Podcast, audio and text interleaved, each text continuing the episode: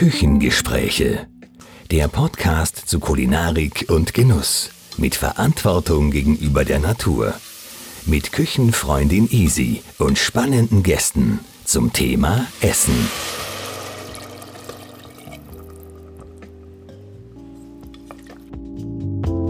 Heute geht es um Slow Food. Slow Food ist eine Bewegung engagierter Menschen, die weltweit für eine Esskultur eintreten, die Genuss und Verantwortungsbewusstsein miteinander vereint. Und um mehr darüber zu erfahren, sitze ich heute hier mit der Christina Kottnick. Sie ist Co-Vorsitzende von Slow Food Österreich und möchte von ihr erfahren, was Slow Food ausmacht, welche Ambitionen es gibt, welche Initiativen es gibt und äh, ja, ich freue mich sehr, dass wir heute die Gelegenheit haben, über diese Bewegung zu sprechen, die es ja schon 20 Jahre in Österreich gibt. Und seit letztem Jahr gibt es ja auch eine Dachorganisation für Österreich. Mhm. Liebe Isi, ich freue mich auch sehr, dass ich heute da sein darf und äh, über Slow Food erzählen darf äh, und unsere schöne Organisation, die sich an diesen drei Schlagwörtern gut, sauber und fair ähm, handelt, einmal ein bisschen näher an, an Menschen bringen darf. Slow Food ist grundsätzlich eine Organisation, wie du gesagt hast, die sich weltweit engagiert, die in 160 Ländern der Welt ähm, mit zigtausenden Menschen und Vertretern und Slow Food Aktivistinnen vertreten ist und sich immer dem Thema guter, sauberer und fairer Lebensmittel sozusagen annimmt und über diverseste Projekte von, von der Erde bis zur Tourismusregion sozusagen versucht, ähm, gute, saubere und faire Lebensmittel an, an die Menschen zu bringen. Vielleicht darf ich da gleich einhaken, Christina. Mhm. Magst du das gut, sauber und fair vielleicht erklären, mhm. was sich dahinter verbirgt? Mhm. Sehr, sehr gerne.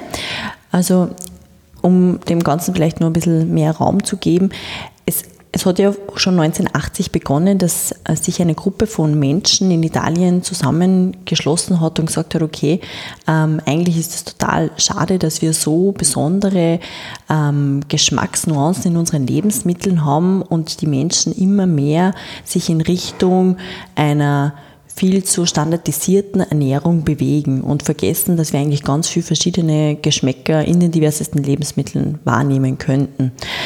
Und diese Gruppe von Menschen hat einerseits über den Wein und andererseits aber auch über die Gastronomie begonnen, diverseste Produzenten aufzusuchen, Gastronome aufzusuchen und Geschmacksbildungen und Geschmacksschulungen selbst zu erleben. Und aus dieser kleinen Gruppe von Menschen, die sie eigentlich nur so zum Spaß und zur Freude getroffen haben, ist nachher über die nächsten Jahre in sehr, sehr kurzer Zeit eigentlich eine internationale Bewegung geworden, die sie nachher nicht nur dem Geschmack angenommen hat, sondern die nachher auch gesagt haben, okay, es geht noch viel weiter, es geht darum, auch regionale Traditionen zu schützen oder auch regionale Gerichte zu schützen, zu sagen, hey, was ist in diesem bestimmten Gebiet eigentlich wichtig, ähm, welche alten Sorten, alten Rassen gilt es denn zu erhalten? Und sozusagen die Menschen ein Stück weit ähm, auch hier wieder über den Geschmack dazu zu bringen, dass sie den Wert hinter einem Lebensmittel sozusagen schätzen. Und wenn das eine internationale Bewegung wird, dann musst du auch irgendwie sagen, okay, das sind unsere Lichtlinien, an dem halten wir uns fest. Und das war halt dann das, wo man dann gesagt hat, okay, wir machen uns stark für gute, saubere und faire Lebensmittel. Gut heißt in dem Zusammenhang nichts anderes, als dass man sich sozusagen mit der Saison ein Stück weit ernährt. Weil wenn ein Produkt saisonal ist, beim Obst und Gemüse jetzt zum Beispiel, dann ist es nahrhaft, dann ist es geschmackvoll, dann schmeckt es gut und dann ist es sozusagen einfach gut, qualitativ hochwertig. Sauber ist einfach ein Kriterium, das sozusagen dafür einstehen soll, dass wir Produkte stark machen oder vertreten, die im Einklang mit der Natur produziert sind. Es ist eine internationale Organisation. Es muss in 160 Ländern der Welt funktionieren, deshalb auch sauber und nicht bio. Aber in einem Land wie Österreich, wo der Bioanteil so hoch ist, wo die Landwirtschaft schon so weit in eine ökologische, nachhaltige Richtung geht, muss das sozusagen auch in Österreich unserer Ansicht nach wirklich auch für ökologisch einstehen und muss sich auch für die, für die Ausbreitung der ökologischen Bewegung stark machen. Es heißt nicht, dass das alles zu 100% bio-zertifiziert sein muss. Slow Food ist eine Bewegung, die sich an weichen Kriterien sozusagen orientiert, hat seinen Vorteil, weil sie Produzenten einfach auch entwickeln können, weil es auch nach wie vor Produzenten gibt, die sagen, okay, nein, ich möchte jetzt eigentlich keine Bio-Zertifizierung, ich möchte mich jetzt nicht am staatlichen Reglement unterwerfen, ist in Ordnung, ist überhaupt kein Thema. Und das Schöne an diesem ist, Slow Food ähm, ist ja, dass wir jeden unserer Produzenten kennen. Das heißt, auch in alle Produzenten, die wir jetzt in unserem neuen digitalen Genussführer, da werden wir dann sicher noch mit drauf zu sprechen kommen, aufnehmen, die kennen wir. Bei denen sind wir im Hof gestanden. Denen haben wir zugeschaut, wie sie die Kuh gemolken haben oder das Brot gebacken haben oder die Karotten aus der Erde gezogen mhm. haben. Ja.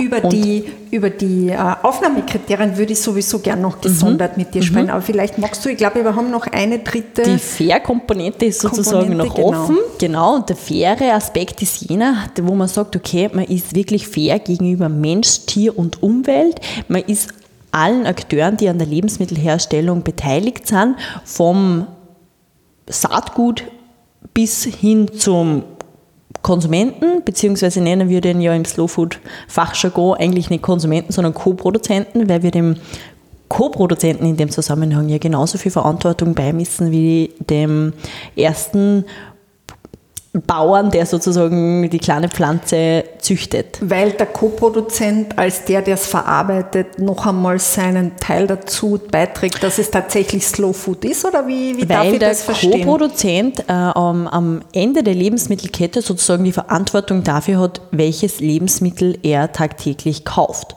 oder okay, so für welches Lebensmittel er sich entscheidet. Wir treffen alle ständig Kaufentscheidungen und wir entscheiden mit jeder Kaufentscheidung mit, welche Art der Landwirtschaft wir wollen. Wollen wir eine nachhaltige Landwirtschaft oder wollen wir eine, die wirklich auf Kosten von Umwelt, von Menschen, von Tieren, von Artenvielfalt, von was auch immer einfach mündet? Gut, das wollt ihr von Slow Food ganz sicher nicht, sage genau. ich einmal. Ähm, euer Gründer, der Carlo Petrini, ja, da gibt es ja so eine schöne Geschichte, äh, wie der erste McDonalds in Rom äh, eröffnet werden sollte, was so als die Ursprungsidee von Slow Food ist, dort einzusetzen. Ist da eigentlich was dran oder ist das mehr eine, es ist schon was eine dran. Legende? Nein, es ist schon was dran, aber es ist, wie ich vorher schon kurz erwähnt habe, nicht so dieser ganz der, ganz der Ursprung, weil das ja Ursprung eher wirklich diese Gruppe von Männern war, die damals aus diesem ähm, dies, aus dieser Lust auf Geschmack und auf Vielfalt sozusagen sie wirklich immer mehr mit Weinkunde, mit Gastronomie etc. einfach auch beschäftigt haben. Und diese, diese Gründung von diesem ersten McDonalds in Rom hat dann natürlich auch äh, namensgebend ein Stück weit mitgewirkt, weil man einfach gesagt hat, okay, ja, Fast Food steht für schnelles, unkonzentriertes Essen, ja, wo man einfach sich auch auf einen Einheitsgeschmack hinarbeitet. Und es heutzutage halt so ist, ähm, dass man sozusagen das Gefühl hat, das ist die Normalität.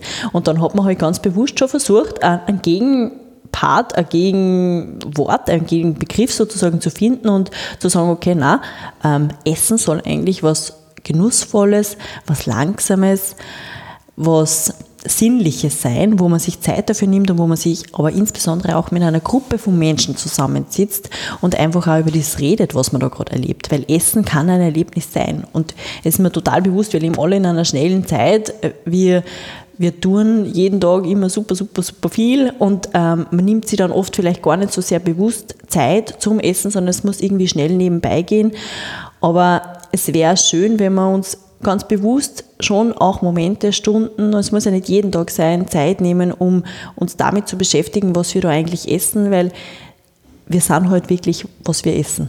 Also dieser Spruch, du bist, was du isst, der trifft es halt einfach zu 100 Prozent. Und ob man da jetzt dann die psychischen oder die körperlichen Auswirkungen sich anschaut, von dem, wenn man sich halt einfach nie ein Stück weit konzentriert auf das, was man seinem Körper zuführt, dann sieht man halt irgendwann leider meistens die Konsequenzen. Ja, das stimmt ohne Zweifel.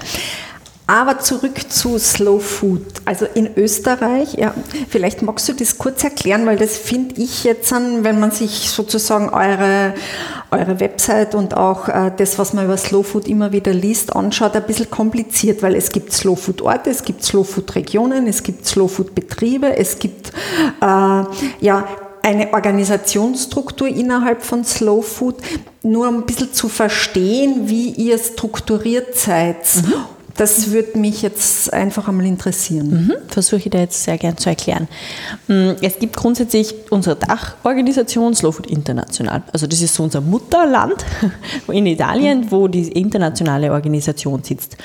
Und vor 20 Jahren haben dann schon Menschen angefangen, äh, sie in Österreich, oder über 20 Jahren, weit über 20 Jahren mittlerweile, sich in Österreich auch in so kleinen Regionalgruppen zusammenzuschließen, um Projekte von Slow Food einfach auch umzusetzen. Das heißt, wir haben dann von Vorarlberg bis ins Burgenland haben sie diverseste Gruppierungen zusammengeschlossen zu sogenannten Slow Food Convivien nennen wir das. Das sind einfach Gruppen, die sich dann einem bestimmten Zweck verschreiben, die dann gemeinsam sozusagen diverseste Gastronome aufsuchen und verschiedene Geschmacksschulungen machen oder die einfach auf, im Burgenland jetzt zum Beispiel einen Slow Food Markt organisieren.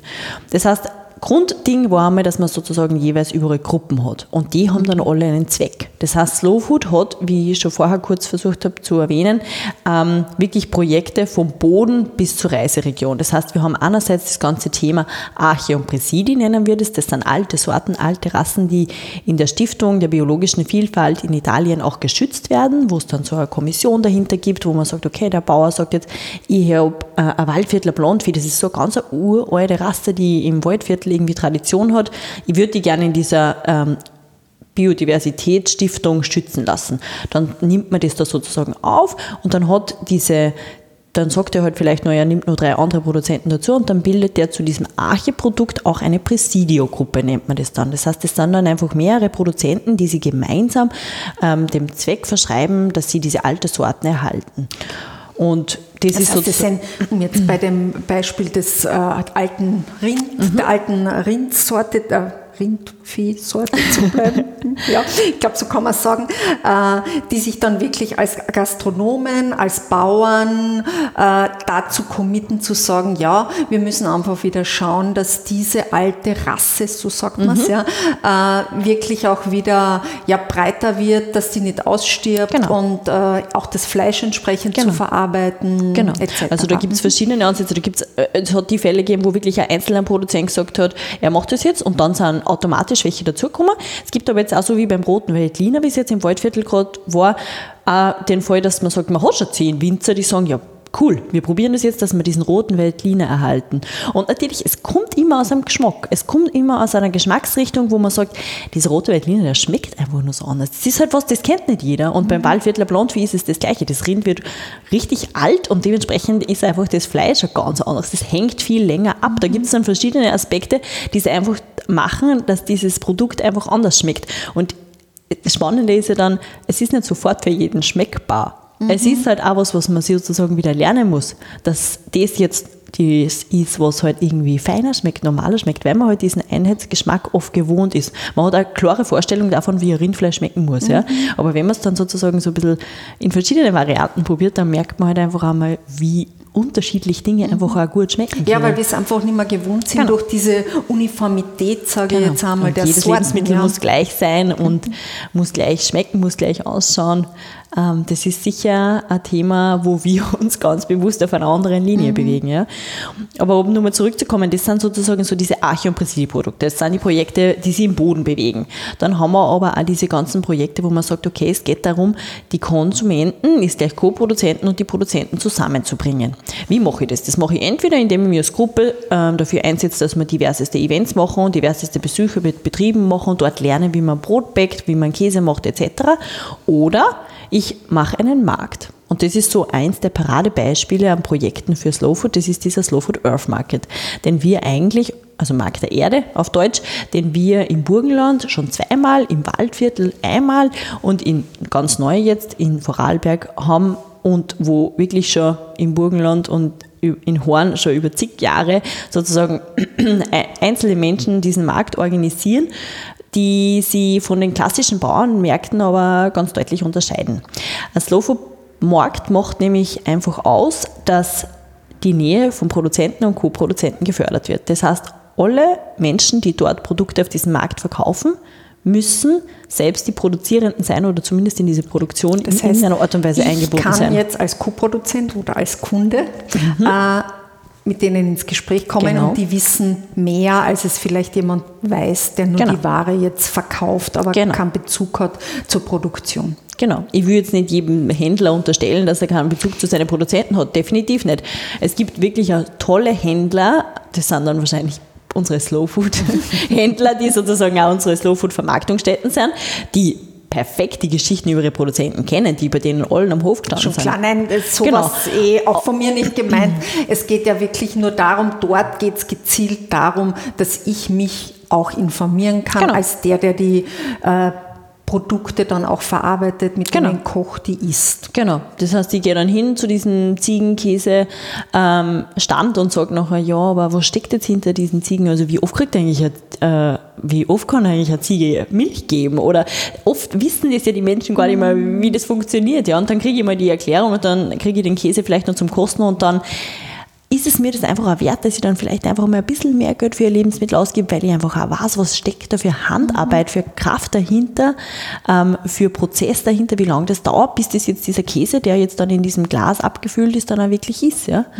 Und das ist halt dann das Schöne, dass man das sozusagen versucht, wirklich die, die Geschichten, um, es, es entstehen auf diesen Märkten so extrem viel Vertrauensbeziehungen auch. Das sind nicht Leute, die kommen einmal, die kommen jeden zweiten Samstag in, im Burgenland zum Beispiel oder in Horn. Bahndorf ist der in, Genau, in Burgenland. das ist einer und in Lutzmannsburg ist auch noch einer. Und die sind regelmäßig Die sind, also in, in Lutzmannsburg und in äh, Pandorf bzw. in Horn sind sie alle zwei Wochen. Ähm, in Siebritzquell auch, also in Vorarlberg. Ähm, beziehungsweise überlegen die das jetzt, dass sie es in einem monatlichen Abstand machen. Und für diese Slow-Food-Märkte ist aber das, das eine Kernelement, dass man sagt, der Produzent ist selbst vor Ort. Der andere, das andere Kernelement ist aber, dass die Produzenten eigentlich im Umkreis von 40 Kilometern sein sollten. Und dass man auf diesem Markt aber auch ein Vollsortiment erwerben kann. Weil die Idee ist halt nicht, dass man nachher sagt, okay, ähm, der kommt jetzt auf diesen Markt und dann muss er erst recht wieder nur zu fünf andere ähm, Plätze fahren, wo er seine restlichen Lebensmittel kriegt, sondern er soll an, an diesem Markttag wirklich sein, sein Bedarf für die Woche einfach auch gut abdecken Also es können. gibt Milchprodukte, es gibt Gemüse, es gibt Fleisch. Es gibt Brot, genau. Es gibt einfach alles, was man da sozusagen einfach auch braucht. Und das macht wirklich was her, weil man halt einfach den Menschen mit solchen Märkten halt einfach auch erleichtert, dass sie alle Produkte an einem Ort bekommen.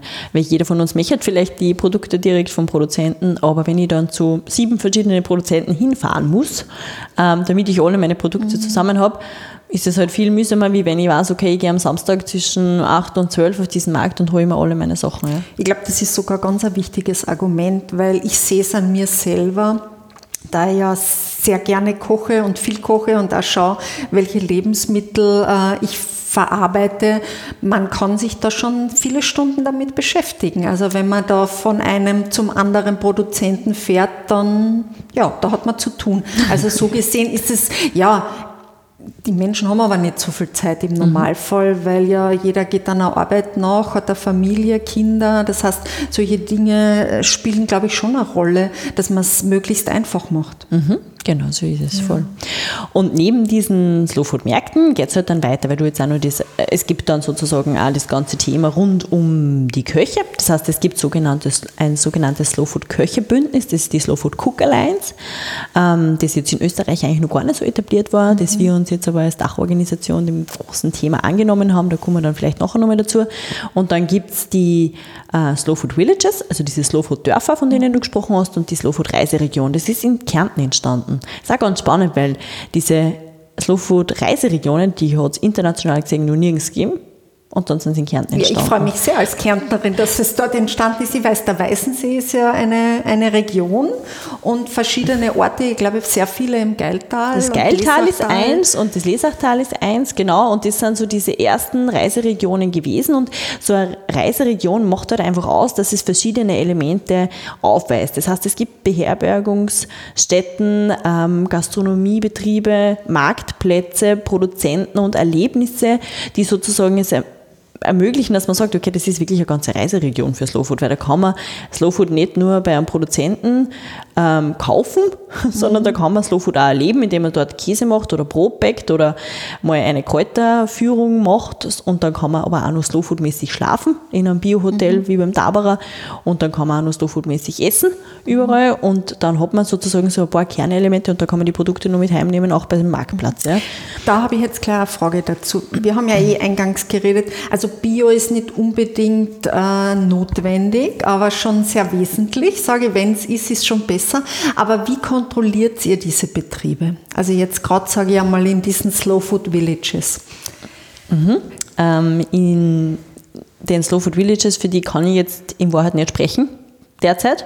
Diese Doch-Organisation ist eine sehr junge Organisation, die sie eben genau ähm, aus dem Grund gegründet hat, um sozusagen alle Organisationen, die es in Österreich gibt, und die sind zum Teil sehr aktiv und zum Teil weniger aktiv, zusammenzuholen und zu sagen, hey, wir machen mal eine große Dachorganisation, um sozusagen einerseits alle Meinungen, alle Stimmen zusammenzuholen und auf einen grünen Nenner zu bringen und auf der anderen Seite aber sozusagen auch eine viel größere Reichweite zu erreichen. Mhm. Eine Reichweite ähm, zu erreichen jetzt, um Menschen, mehr, immer mehr Menschen dann auch zu begeistern für diese Slowfood-Geschichte und darauf aufmerksam zu machen.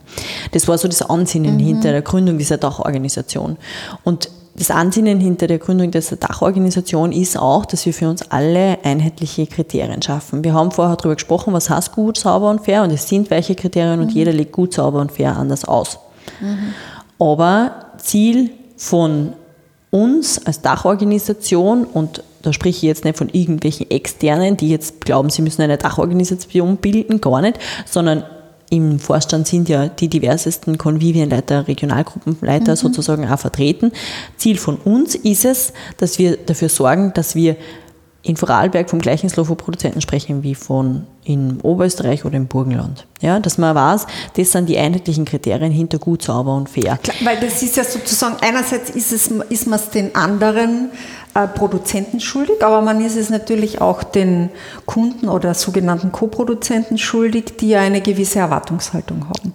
Und es ich will mir verlassen können. Absolut. Ja. Und es ist für Glaubwürdigkeit und Transparenz das Einzige, was du machen kannst. Also ohne das wird es nicht funktionieren. Und wir haben halt jetzt ähm, als Dachorganisation dann sozusagen damit gestartet, dass wir gesagt haben, okay, erster Schritt vor wir in dem ganzen Zusammenhang, dass man mal alle anruft und mal alle erzählt, was überhaupt die Idee ist und dann sagt, hey, wollen wir uns nicht zu einer Dachorganisation zusammenschließen? Wollen wir nicht das Ganze in Österreich den Raum geben, dem Ganzen den, diesen Raum geben, den es in Österreich eigentlich auch verdient hat? Weil in Deutschland oder in Italien funktioniert es auch, warum funktioniert es bei uns mhm. nicht? Das muss doch eine entsprechende Triebkraft auch in Österreich entwickeln können.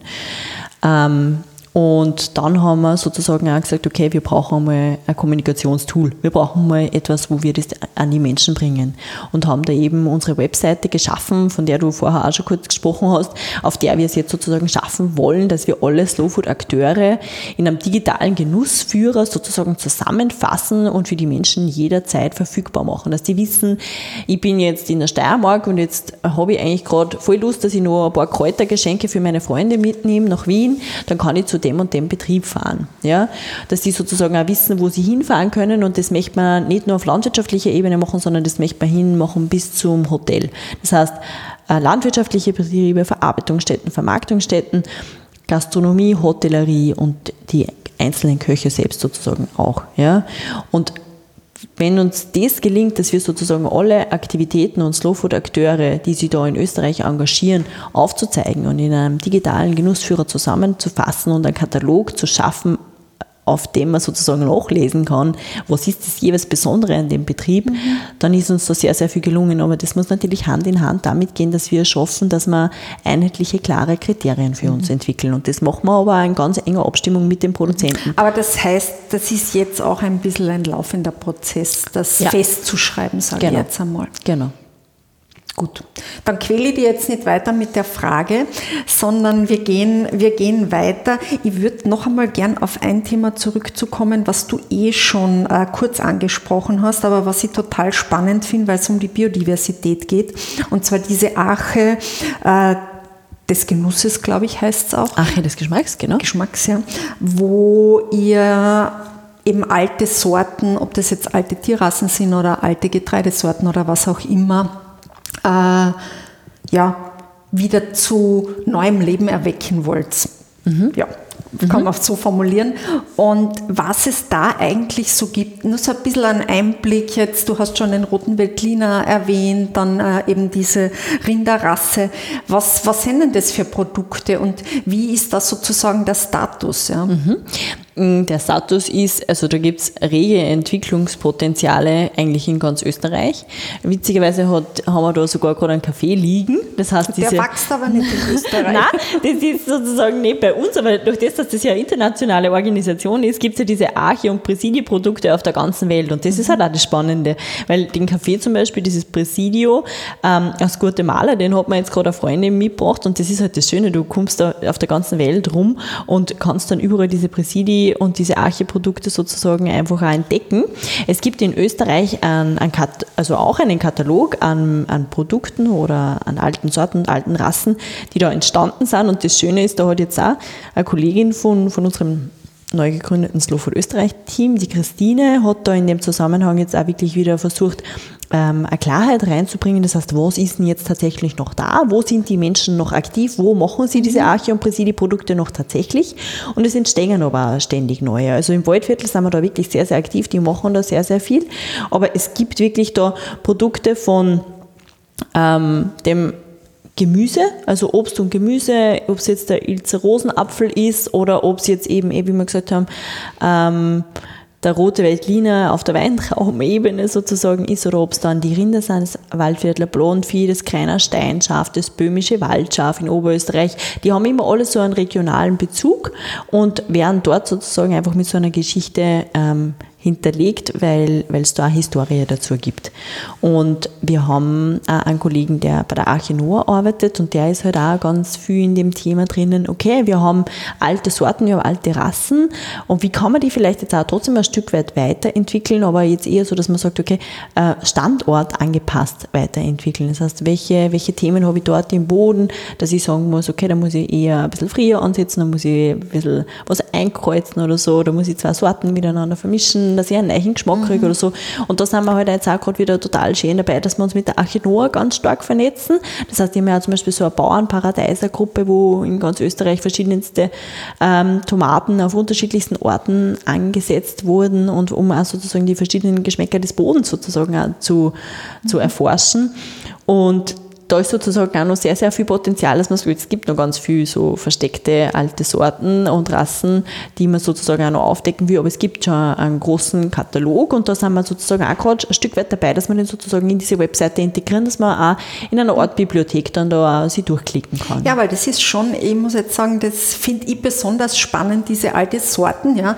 Ich habe jetzt kürzlich Emma, also dieser, mhm. diese alte Weizenart, mit der bin ich konfrontiert worden und habe äh, wollte mich da ein bisschen schlau machen und es ist total spannend, wie wenig man darüber eigentlich findet. Mhm. Ja? Also das ist schon auch wirklich in vielen Büchern nachgelesen und das ist auch, äh, weil ich sammle ja alte Kochbücher und alte, okay. Äh, also alles, was mit, mit Lebensmitteln zu tun hat und war wirklich überrascht, dass ich eigentlich auch in Getreide, also getreidebeschreibenden Publikationen und so da relativ wenig gefunden habe. Und ich glaube, das ist aber dann der nächste Schritt, jetzt gerade im Bereich auch des Gemüse, des Getreides, mhm. auch beim Fleisch wahrscheinlich, dass man da auch dann mehr darüber weiß als Konsument, genau. weil jetzt gewisse Dinge wird es egal sein, ja, weil eine Tomate, auch wenn es eine alte Sorte ist, wird man relativ leicht gut verarbeiten können, aber gerade sage ich, Dinge, die etwas nicht so selbsterklärend sind, muss ich auch Getreide einweichen, muss, mhm. wie, wie, mhm. muss ich es rösten oder mhm. was auch immer, bevor mhm. ich es weiter verarbeiten mhm. kann. Und ich glaube, da ist auch noch ein bisschen ein Betätigungsfeld, ja, sehr das gut. Wieder, wieder ein bisschen mehr Infos auch dazu ja. zu liefern. Ja. ja. Ja. also das ist eigentlich eh ganz spannend, weil wir haben ja, also wenn du jetzt das ganze Getreide und so ansprichst, da gibt es ja äh, das Waldstaudekorn mhm. im Waldviertel zum Beispiel Beispiel und der Martin Alram ist ja da ein unglaublich toller Produzent, was all dieses Getreide betrifft. Und ähm, da ist es auch immer ein Anliegen von uns, dass wir eben unsere Netzwerkfunktion, die wir ja wirklich haben, auch ausleben in dem Zusammenhang, dass wir nachher sagen, okay, wir organisieren dann auch Events, wo der Produzent gemeinsam mit den Co-Produzenten dann auch mal gemeinsam dieses Waldstadekorn zu einem Brot verbeckt und mhm. nachher sagt, hey, was der beim Waldstadekorn ist, ist es wichtig, dass du das und das sozusagen beachtest, dass du vielleicht ein bisschen mehr Wasser nimmst, dass du vielleicht ein bisschen weniger Salz okay. nimmst. Das meine ich einfach, weil mhm. man ja da das anders behandeln genau. muss, sage ich, weil herkömmliche Mehle, die ich jetzt im Supermarkt kriege, die sind schon alles so konfiguriert, dass man damit backen kann. Ja, Ja, aber genau wenn ich mir es. jetzt eben selber ein Getreide kaufe und dann voll stolz irgendwie mit Genau. meiner Getreidemühle aktiv werde und dann mache ich das und dann denke ich mir, Mama, so habe ich mir es vielleicht nicht vorgestellt. Ja, ja, voll. Und da ist es eben genau das Wichtige, das, das habe ich vielleicht vorher ein bisschen verwe- äh, vergessen zu erwähnen bei diesen Projekten, den ganzen Bildungsaspekt. Das ist eigentlich ein sehr, sehr großer Teil von Slow Food, dass man sagt, okay, es gibt Bildungsstätten, die sozusagen diese Slow Food Philosophie auch in ihren Unterricht einfließen lassen oder einfacher, dass man mal sagt, okay, man geht einmal, jede Schule hat einmal so eine Projektwoche im Jahr, ja, man geht einfach einmal rein und macht einfach einmal Vorträge und macht mit denen Geschmacksschulungen, macht mit denen solche Dinge. ja. Passiert das schon? Das, ja, das, das passiert in Kärnten jedenfalls definitiv stark und in Linz ist das, also Oberösterreich war immer ein Konvivium, das sich da sehr, sehr stark dafür äh, eingesetzt hat und wo ganz viel in diese Richtung passiert ist. Ja. Aber wie du sagst, da ist noch sehr, sehr viel Potenzial auch, also dem, dem möchte man, jetzt im Corona war jetzt ein bisschen schwieriger, was jetzt die ganzen Eventsorganisationen betrifft, aber auch dem möchte man entgegenwirken. Und wir haben mit Köchen zum Beispiel nachher auch Events gemacht, wo wir gesagt haben, cool, da haben wir mal so ganz viele verschiedene alte Karottensorten zum Beispiel einfach auch verkochen, aber dann jemanden da kommt von der Arche der nachher diese Geschichte erzählt hat hinter diesen Karotten, wie ist die Karotte überhaupt entstanden, wie ist die zu einer orangen Standardkarotte geworden und warum eigentlich nicht die lilane oder die gelbe oder was auch immer. Und ähm, das haben wir dann mit dem Koch sozusagen aber zu diversesten Gerichten verarbeitet. Ob es jetzt ein Karotteneis war oder äh, äh, einfach eine einfache geschmorte Karotte aus dem Ofen oder Karottenbrot, da haben wir dann diverseste Sachen einfach auch gemacht. Und das ist halt dann schon schön, wenn man es sozusagen übers Erlebnis an die Menschen bringt und diese Lust, diese Dinge dann auch zu verwenden, ähm, wieder erweckt. Also ich glaube, dass es ganz wesentlich ist, weil über etwas zu lesen, etwas zu hören, das ist die eine Sache oder auch etwas nachzulesen, aber selber zu spüren, das ist nochmal was anderes. Definitiv was anderes. Und das, das wirklich Spannende, also äh, eh toll, dass du uns jetzt nochmal auf das gebracht hast, weil diese alten Sorten und alten Rassen, die bergen halt auch so viel Nachhaltigkeit in sich. Beispiel dafür ist jetzt zum Beispiel die Breinwurst. Die ist uns jetzt bei unserer kulinarischen Landvermessung durch die Steiermark untergekommen. Das ist in der Steiermark ein Arche-Produkt. Gibt es in Kärnten auch. Kommt nur aus der Steiermark. Auf jeden Fall. Und diese Breinwurst die ist ja voll faszinierend. Man sagt ja immer, na, wir dürfen nicht so viel Fleisch essen, wir müssen da einfach uns reduzieren. Und aus was besteht die Breinwurst? Die besteht zum Großteil aus Hirse. Da ist nur ein Teil Kopffleisch und der Rest ist sozusagen Hirse. Das heißt, da hat man schon ganz auf, auf eine unter Anführungszeichen natürliche Art und Weise in diesem, in diesem Produkt, in diesem Gericht Fleisch gespart. Und das ist halt schon spannend. Das ist uralt, diese Breinwurst gibt es seit weiß nicht wie viel hundert Jahren. Und da haben die sozusagen das einfach auch schon drinnen gehabt, dass man gar nicht so viel Fleisch immer zur Verfügung hat, dass man da gar nicht immer so viel verwenden soll. Und das ist ja nicht normal, was derzeit Fleisch konsumiert wird. Überhaupt ja. nicht. Und das ich meine, man gar nicht reden. wenn man die, die alte österreichische Küche anschaut, ja, dann sieht man ja auch, das Fleisch ist ein Sonntagsessen gewesen, Genau. ja. Und Fleisch hat es dann halt so in kleinen Dosen gegeben, ja. Ob das jetzt ein Schinkenfleckerl war, man, das kennt jeder, aber da gibt es ganz viele andere Gerichte auch, die auch sehr gemüselastig waren, die natürlich, man, das darf man ja nicht vergessen, es ist eine alpine Küche großteils in Österreich, natürlich auch sehr getreidelastig war, ja, und sich da wieder ein bisschen zu besinnen und natürlich diese alten Sorten auch wieder zu nutzen und deren Wert und deren Geschmack auch wieder zu schätzen, da kann man ja auch so viele Varianten dann zusammenbringen, das finde ich schon irgendwie eine tolle Aufgabe, der ebenso wie ihr euch ja auch dem stellt und da wieder diese Dinge wieder ein bisschen aufleben zu lassen. Das finde ich ja toll. Definitiv. Und diese Biodiversität ist halt einfach eine dieser Kerl Kernelemente, die uns dazu führen wird, beziehungsweise uns überhaupt wahrscheinlich einfach am Leben erhalten lässt, dass wir äh, eine Vielfalt in der Natur haben und dass wir dem Klimawandel halt dann trotzdem ein Stück weit entgegenwirken können. Und für das ist die Biodiversität wirklich ein Schlüsselfaktor. Und wir möchten halt als Slow Food Organisation nie sagen, dass dieser Klimawandel immer nur, das heißt verzichten, verzichten auf Fleisch, verzichten auf das, verzichten auf das. Was ist denn die Kehrseite vom Verzicht? Die Kehrseite vom Verzicht ist eigentlich der Genuss. Dass man sozusagen einfach auch sagt, ich, genieße die Dinge, die ich habe, viel, viel mehr. Ich konzentriere mich auf das, was ich da vor mir habe. Ich vermeide, dass ich Dinge wegschmeiße. Ich vermeide, dass ich Dinge im Überfluss einkaufe. Es sollte man sich einfach ein Stück weit sozusagen einfach mal ein bisschen mehr in der Verantwortung fühlen, dass man sagt, okay, Essen und Lebensmittel, das soll jetzt nicht immer nur so komplett beiläufig sein, sondern das hat einen ganz, ganz wesentlichen Input auch darauf, wie wir in Zukunft mit unserer Umwelt noch umgehen können. Es ist erschreckend, dass 40 Prozent der Lebensmittel weltweit weggeworfen werden. Ja, definitiv. Das, was das einerseits an Ressourcen bindet, an Boden bindet, an Geld bindet, könnte man ja aus meiner Sicht auch in hochwertigere Lebensmittel oder einerseits in hochwertigere Lebensmittel investieren, aber andererseits auch die Qualität, äh, dass die einen Preis kriegt, also der Bauer oder der Produzent, der auch dem entspricht, was er an Arbeit reingesteckt hat, dass er auch davon leben kann. Na, Weil definitiv. das ist ja auch ein großes, großes Thema unserer Zeit, dass man halt irgendwie glaubt, Lebensmittel, ja, die kosten nichts. Ja, aber wenn genau, sie industriell hergestellt sind, kosten sie wenig, aber wenn der Bauer den Käse selber macht oder in der Käserei, dann hat das auch einen Wert und ja. Und ich glaube aber, dass die, dass vielen Menschen das das wert wäre. Also ich, ich unterstelle es jetzt einfach einmal der Menschheit sozusagen, dass wenn man weiß,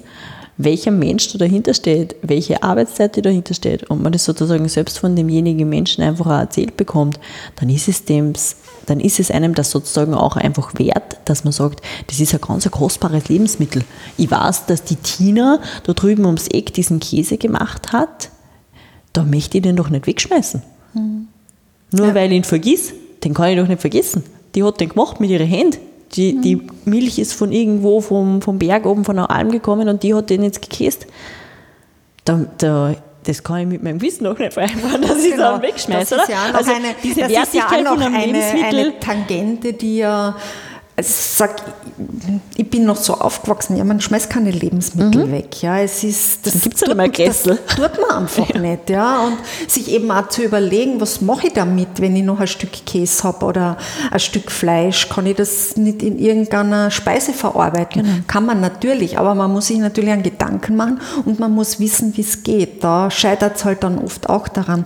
Aber wir sind eigentlich schon mittendrin in einer Frage, die die dir gern ste stellen wird, was aus deiner Sicht auch braucht, um so ein, ich nenne es jetzt zukunftsfähiges ähm, Lebensmittelsystem, ist sehr technisch, ja, aber was es dazu braucht, dass wir auch in Zukunft äh, ja gut leben können mit den Lebensmitteln, die uns halt zur Verfügung stehen, wo man da ansetzen muss. Ich glaube, dass man, ich glaube, dass Slow Food dafür den perfekten Ansatz bietet. Also diese ganze Idee von Slow Food, die sagt, wir bringen die Menschen über den Geschmack, über ihr eigenes Empfinden dazu, dass sie eine Faszination für gute, saubere und faire Lebensmittel entwickeln. Und das Schöne an Slow Food ist ja eben auch, dass man sagt, es ist so eine breite Organisation. Slowfood ist eine, eine total vernetzende Organisation, die sich jetzt nicht nur am Kriterium sauber zum Beispiel orientiert, sondern eben auch auf dem Geschmack, auf dem Guten, auf dem Nahrhaften, auf dem Gesunden und dann aber auch auf diesen fairen Aspekt. Wir nehmen sozusagen alles mit. Und das ist auch das Schöne, wie wir es in der, in der Kontaktaufnahme mit anderen Organisationen erleben, dass man, egal ob das jetzt die Ernährungssouveränität ist oder ob es die Gemeinwohlökonomie ist oder was auch immer, diese Kontaktaufnahme zu diesen anderen starken Initiativen, die es da gibt, die ist immer sehr, sehr sehr positiv, weil jeder Slow Food ein Stück weit als verbindendes Element auch wahrnimmt. Ja. Und ich bin halt schon der Meinung, dass wir uns in ein, in ein nachhaltiges und ähm, bewusstes Ernährungssystem und eine bewusste Ernährungskultur entwickeln können, wenn wir sozusagen uns alle ein Stück weit mehr auf das fokussieren, wie gut Lebensmittel einfach auch sein können, wie gut die Dinge einfach auch schmecken können. Und uns vielleicht, ich sage jetzt nicht jeden Tag, aber vielleicht einfach ab und zu mal die Zeit nehmen, dass wir sagen, okay, wir, wir besuchen mal so einen Markt. Wir schauen uns das einmal an. Das kann ja, und wenn dann jemand sagt, nein, das ist nichts für mich und mir sind andere Dinge viel wichtiger und ich möchte mein Geld nicht dafür ausgeben für Lebensmittel, dann, dann ist das auch in Ordnung. Ich sage jetzt nicht, dass jeder Mensch zu 100 Prozent immer die Lebensmittel in den Fokus seines Lebens rücken muss. Ja? Das, das macht vielleicht ich, das machst vielleicht du, weil es uns halt einfach ein Herzensanliegen ist, weil wir einfach Lebensmittel lieben und weil wir das Kochen lieben oder was auch immer. Aber das muss jetzt auch nicht die Sache von jedermann sein. Aber einmal ab und zu Dinge, neue Dinge auszuprobieren, das schadet, glaube ich, gar nicht. Das schadet nie. Ich habe aber, ich meine, das ist ja, ihr seid ja sehr stark auf dieser Bewusstseinsbildung und dieser Erfahrungsebene unterwegs. Aber glaubst du auch, äh, dass es rechtlich äh, Rahmenbedingungen braucht. Also was jetzt äh, den Müllberg an Lebensmitteln betrifft, was da weggeworfen wird oder Rahmenbedingungen, was äh, die Werbung betrifft. Lebensmittel oder auch ja, Lebensmittelproduzenten jetzt aus der Industrie heraus, die auch das Geld haben, jetzt viel in Werbung zu investieren, präsentieren sich ja auch sehr gerne äh, naturnah, sehr gerne auch, äh, ja, dass alles Handwerk ist, was aber tatsächlich nicht der Realität entspricht. Und äh, mich bewegt diese Frage sehr, weil ich finde einfach, sie macht ein Ungleichgewicht. Ja, der der Bio-Käser in Kärnten, nehmen wir her den, Kerschbaumer. den Kerschbaumer, ja, der hat jetzt keine Möglichkeit, Fernsehwerbung zu schalten, sondern der macht einen handwerklich hergestellten Bio-Rohmilchkäse, der toll schmeckt, der natürlich auch seinen Preis hat. Und wenn ich dann äh, von einer großen Molkerei, ist jetzt vollkommen wurscht welche, auch am Bergkäse sehe und da sehe ich die romantische Alpenszene, die ja eh dem der Lebensmittelhygiene gar nicht so entspricht, wenn der in irgendwelchen Bottichen rührt, die ja gar nicht mehr erlaubt sind, dann vermittle ich ein ganz anderes Bild. Mhm. Würdest du sagen, eigentlich müsste man da auch restriktiver sein oder liegt die Verantwortung beim Konsumenten? Ich glaube, es ist eine, ähm, eine Kombination aus beiden. Also so wie du schon gesagt hast, dieses, sehen wir es als Slow Food als unsere Aufgabe, dass wir sozusagen sehr viel Bewusstseinsarbeit machen und eben genau darüber aufklären, dass es nicht die, die, die Norm ist, dass jemand sozusagen nur im alten Holzkessel den Käse rührt, so auf die Art, ja, ähm, um das aufzuzeigen, um dem Menschen positiv Beispiele aufzuzeigen, was noch klar strukturierte bewusste Landwirtschaft sozusagen auch bedeutet oder auch in der Gastronomie muss jetzt gar nicht nur immer die Landwirtschaft sein, kann jetzt auch die Vermarktung sein, dass es nur, dass noch was dahinter steckt, wenn jemand die Produzenten kennt, die er da verkauft. Ja. Also sehr, sehr viel Bewusstseinsarbeit, sehr viel Vernetzungsarbeit. Ich glaube auch, dass der Co-Produzent definitiv äh, seinen wirklichen Anteil daran hat, weil, eh, wie ich schon eingangs gesagt habe, er trifft jeden Tag die Entscheidung dafür. Er sagt sozusagen trotzdem, was ist sein Interesse. Er sagt auch, kaufe ich jetzt die Tomaten im Winter äh, im Supermarkt oder kaufe ich es nicht. Ja, das entscheidet auch er. Nichtsdestotrotz mhm. leben wir in einem demokratischen Staat, glücklicherweise. Ähm, und der Schaden regelt manchmal nicht, sagen wir mal so. Also ich glaube, ganz ganz sicher, dass es Regeln braucht, um sozusagen auch diverse Dinge ähm, ein Stück weit zu unterbinden. Egal, ob es jetzt Lebensmittelabfälle sind ähm, oder ob es jetzt der, der starke Verkehr ist oder alles, was jetzt so in Richtung Klimawandel geht, da, da haben wir definitiv noch sehr viel Potenzial. Auch was jetzt die, die Förderungen der Landwirtschaft betrifft, muss man ganz ehrlich sagen. Also auch wo die mhm. Gelder hinfließen, nach wie vor, wenn ich, welche Art von Landwirtschaft ich mache. Also da sind schon sehr, sehr viele Dinge, wo wir uns als NGOs äh, immer nur sehr, sehr stark machen müssen und auch immer lauter werden müssen, um sozusagen da auch ähm, in Richtung Nachhaltigkeit immer mehr noch zu treiben. Aber man hat schon ein Stück weit das Gefühl, ähm, sie merken schon alle, dass wir eher drei Minuten vor zwölf und nicht mehr fünf Minuten vor zwölf haben. Es ist auch so evident mittlerweile, dass man was tun muss und deswegen sage ich, werden die Großen sich auch äh, ja, gezwungen fühlen, weil es ja auch der Konsument immer mehr verlangt. Der Kunde will es ja auch. Ja. Genau, und wir müssen halt einfach versuchen als Organisation oder generell als Gesellschaft, dass wir, dass wir wirklich mit Positivbeispielen die Menschen neugierig machen. Es geht nicht darum zu sagen, du machst das schlecht und ich mache das gut oder das ist besser und das ist schlechter und das geht gar nicht. Es geht einfach darum, dass man, dass man die, bei den Menschen die Neugierde einfach erweckt auf was Neues, auf was anderes. Mhm. Vielleicht in unserem Zusammenhang jetzt eher auf was Altes, wo du sagst, auf eine alte Sorte, mal die zu sagen, okay, ja, ich, ich muss ja jetzt nicht unbedingt immer nur den klassischen Reis essen, ich kann auch mal einen Dinkelreis ausprobieren, ich kann auch mal einen mhm. Einkornreis ausprobieren. Ich meine, so gut. Das zahlt sich einfach einmal aus, dass ja, man da sozusagen sagen, mal experimentiert Emma Reis, ja, ja, Risotto mega. Macht, fantastisch, ja. ja. Also hätte ich nicht erwartet, dass das so nussig, so voll, so gut schmeckt. Also genau. es ist wirklich toll, ja. Ja, also es macht halt einfach, auch, es macht Spaß. Es macht einfach auch Spaß, wenn man sich damit beschäftigt und ähm, ja, ich glaube, dass wir da noch, noch sehr viel Raum haben, sozusagen diese Bewusstseinsarbeit zu machen, aber man merkt schon, dass man in seinem eigenen Umfeld ständig neue Menschen damit ansteckt. Und mhm. das ist einfach was Schönes und das wird nicht von heute auf morgen gehen, das ist ein Prozess. Und er gehört natürlich staatlich unterstützt, er gehört mit Regeln unterstützt, ja. Aber auch da würde ich sagen, da darf man den Kopf nicht äh, in den Sand stecken jetzt, sondern da müssen wir mit erhobenem Haupt sozusagen herausgehen und sagen, es gilt diese Landwirtschaft, es gilt diese Art der Gastronomie, es gilt diese ähm, Art der Vermarktungsstätten auch zu, zu unterstützen, zu erhalten und zu fördern. Und wir wollen nicht, dass diese ganzen kleinen Betriebe dann keine Nachfolge mehr haben, weil es nicht cool ist, dass man Landwirt ist. Es ist mega cool, dass man Landwirt ist. Oder wenn man es sich nicht leisten kann. Das Genau. ist ja die zweite Dimension, die Genau. ja wirklich fatal ist. Ja. Genau. Zum Abschluss noch zwei ganz anderen Sachen. Okay. Mhm. Mich würde interessieren, aber es ist jetzt eine persönliche Frage, wie du zum Thema vegan stehst. Persönlich jetzt auf mich oder persönlich auf kannst es Slow Food? persönlich und auf Slow Food bezogen Okay. beantworten. Ähm, also Slow Food ist grundsätzlich der Meinung, dass vegan ein total toller Trend ist, weil es einfach bei vielen Menschen dazu führt, dass sie sich sozusagen auch fleischlos und äh, ohne tierische Produkte ernähren, was für, für das Klima, für die Umwelt sagen wir jetzt mal, in der Regel gut ist. Ja, es, wir brauchen nicht drüber reden, dass es einfach auch sehr, sehr viele vegane Produkte betrifft, ähm, gibt, die einen viel größeren ähm, Fußabdruck haben als jetzt vielleicht ähm, ja, das Ei vom, vom Nachbarn nebenan. Ja. Aber Slow Food ist einfach der Meinung, ist eine sehr positive Initiative. Jede Initiative, die sich in Richtung Nachhaltigkeit bewegt, ist für Slow Food positiv, egal wie neu oder wie modern sie ist. Ähm, und auf der anderen Seite sind wir aber auch der Meinung, es braucht die Diversität und die braucht es auch im Hinblick auf Fleisch. Und wir haben in diversesten Ländern auch den Bedarf, dass wir ähm, irgendwelche Almen abgrasen lassen. Bei uns, bestes Beispiel in Kärnten, ja, wo braucht man manchmal einfach die Kühe, die diese Almen abgrasen. Kulturlandschaft genau, pflegen. Kulturlandschaft pflegen, ganz genau, ähm, weil wir das einfach mit der Hand gar nicht mähen könnten.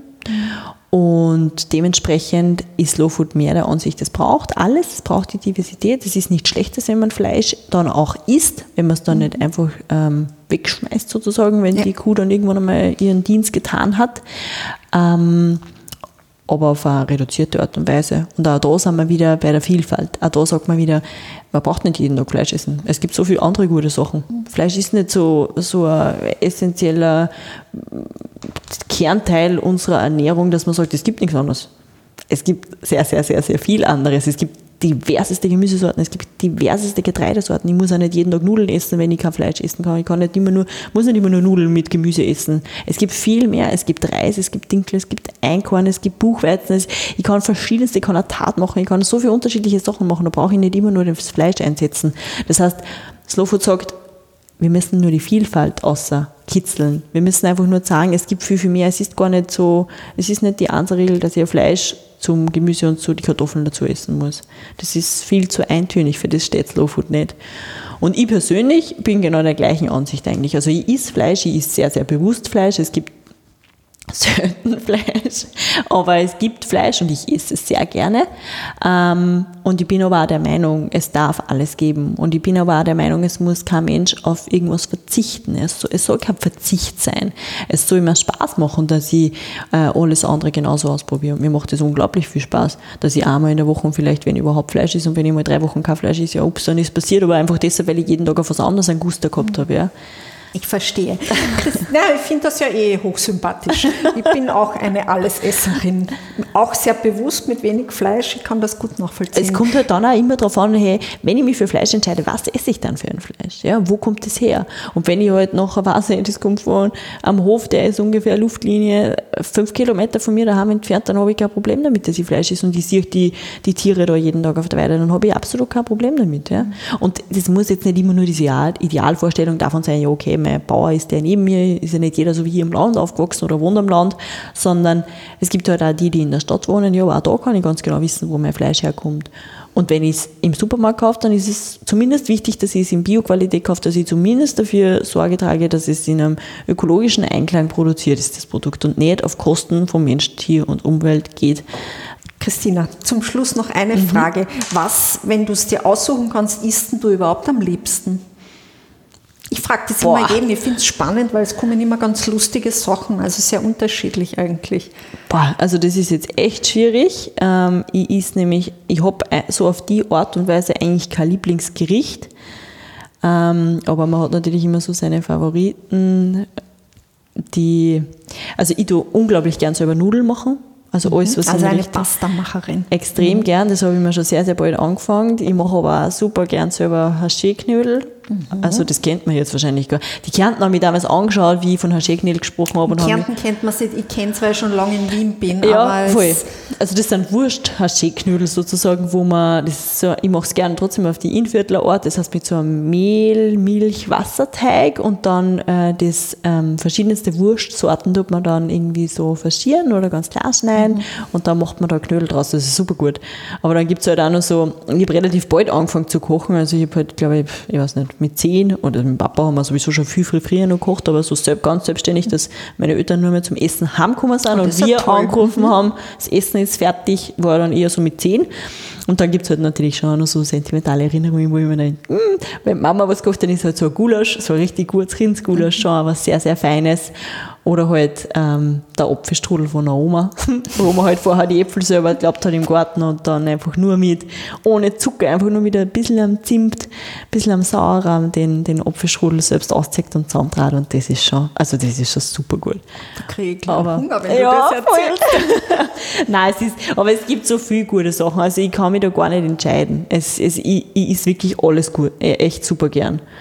Und ich koche aber halt einfach auch vieles dieser Dinge sehr, sehr gern. Und eben, ja, Ja, die, die Diversität, die ja Slow Food auch propagiert, propagierst du auch. Und Am das Teller, genau. ist, glaube ich, auch ganz wesentlich, dass wir in Zukunft noch gut essen werden, alle miteinander. ich glaube ja. Christina, herzlichen Dank für Ja, das spannende danke für die Gespräch. schöne Zeit mit dir. Ja, es war wirklich sehr, sehr spannend und äh, ja, danke. Danke auch.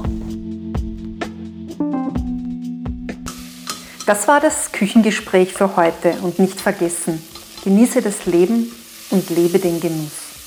Deine Küchenfreundin Easy.